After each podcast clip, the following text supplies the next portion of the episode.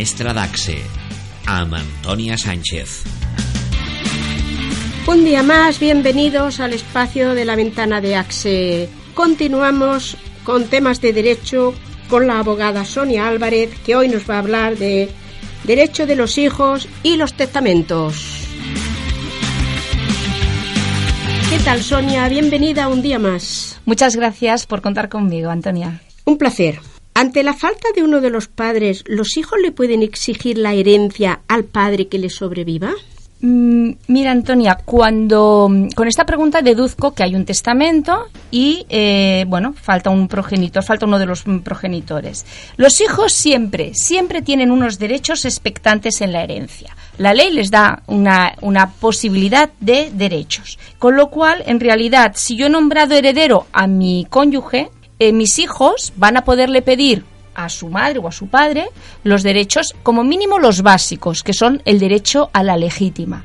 Y si además le he dejado algún bien en concreto, pues los derechos del legado. Pero entiendo que por tu pregunta estamos hablando en el caso en que lo habitual, eh, un señor nombra heredero a su esposa y eh, los hijos mm, si pueden pedir algo. Pues podrán pedir lo que llamamos la legítima que por ley hay que respetarla y que si te parece podríamos tratar aparte porque es un tema que necesita su propio espacio. Me parece bien tratarlo por su importancia. Si mi padre decide dejar sus bienes a una obra benéfica yo puedo reclamar mi parte Mira, si tu padre decide dejar los bienes a una obra benéfica es porque ha hecho un testamento y ha nombrado pues a esa fundación o a esa ONG heredera de sus bienes.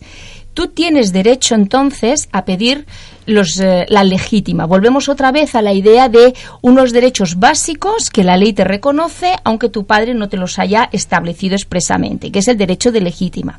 Otra cosa será el tema de si puedo o no impugnar el testamento porque no me parece bien que mi padre haya nombrado pues una ONG o una fundación como heredera. Y eso sería harina de otro cantar, porque los testamentos eh, habitualmente se hacen delante de notario y el notario comprueba que la persona que está haciendo el testamento está eh, plenamente capacitada para hacerlo, vaya, que está en su sano juicio, en sus plenos cabales. Con lo cual, eh, habitualmente, las pocas veces que se impugna un testamento, no suele prosperar precisamente porque se supone que ha pasado este filtro. Dicho esto, y dejando al margen el tema de la impugnación, los derechos que tú tendrías en un testamento válido donde tu padre le ha dejado estos bienes a una ONG son los derechos de legítima. Si mi padre ha renunciado a la herencia de mi abuelo, ¿yo no tendría nada que reclamar? Mira, con relación a este tema se me plantean varios escenarios posibles. Imaginemos que tu abuelo fallece, murió sin hacer testamento y, por tanto, por ley, el heredero forzoso de tu abuelo es tu padre. Si tu abuelo ha fallecido sin hacer testamento y el heredero que es tu padre renuncia, tú ya no tienes ningún derecho a esa herencia.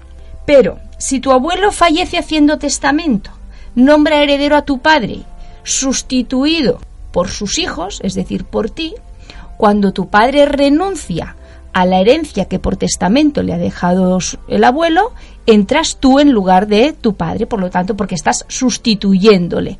Por lo tanto, tendrías tus derechos en la herencia. Si recibo una herencia de alguien que no es mi familia, ¿me compensa? Es decir, a nivel de impuestos. Ahí volvemos otra vez cuando con los dineros hablamos, con la iglesia hemos topado, eh, Sancho. El problema que tenemos, o sea, es muy difícil. Esta pregunta no se puede contestar. ¿Por qué? Porque primero de todo tendremos que ver, uno, ese testamento, ese que te ha dado lugar a que tú recibas esa herencia, ¿dónde se hizo? Es decir, ¿con qué ley se va a regular? Porque dependiendo de la ley tendremos una aplicación de impuestos de una manera o de otra. Las comunidades autónomas eh, organizan el impuesto de sucesiones, por lo tanto los porcentajes varían de una comunidad a otra. Punto número uno. Y punto número dos, muy importante, ¿cuál es el valor real de la herencia que tú recibes? ¿Y qué grado de vinculación tienes con la persona o la entidad que ha dejado el testamento? En función de dónde haya que liquidar el impuesto el valor real de esos bienes que tú vas a recibir. Y si hay vínculos más cercanos o menos cercanos, se hará. Mi consejo siempre es hacer un simulacro de impuesto para ver si realmente compensa o no compensa aceptar la herencia. Si una herencia viene con deuda, ¿qué pasa? ¿Me he de hacer cargo de ellas? Mira, cuando en una herencia eh, no tenemos muy claro si hay beneficios o hay más cargas que beneficios, es aconsejable, hay una, una figura legal que es la aceptación de la herencia a beneficio de inventario. Significa que yo no tengo seguridad de esta herencia, cuál es la situación que tiene, la acepto para hacer un inventario de activo y pasivo, mm, mm, cargas y beneficios, para a la vista de esto, de este resultado final, decidir si finalmente la acepto o no esta herencia. Esto lo hemos explicado un poquito grosso modo, ¿eh? Luego habrá que entrar, eh, la persona que le interese, pues siempre aconsejo que hay que acudir a un despacho de abogados para con tranquilidad valorar y es que le expliquen en profundidad cómo es el inventario. Pero en general, cuando no lo tenemos claro, mejor aceptemos a beneficio de inventario de manera que las deudas que ese señor, el, mi padre, el causante, el testador, haya podido tener, no vayan directamente contra mi patrimonio.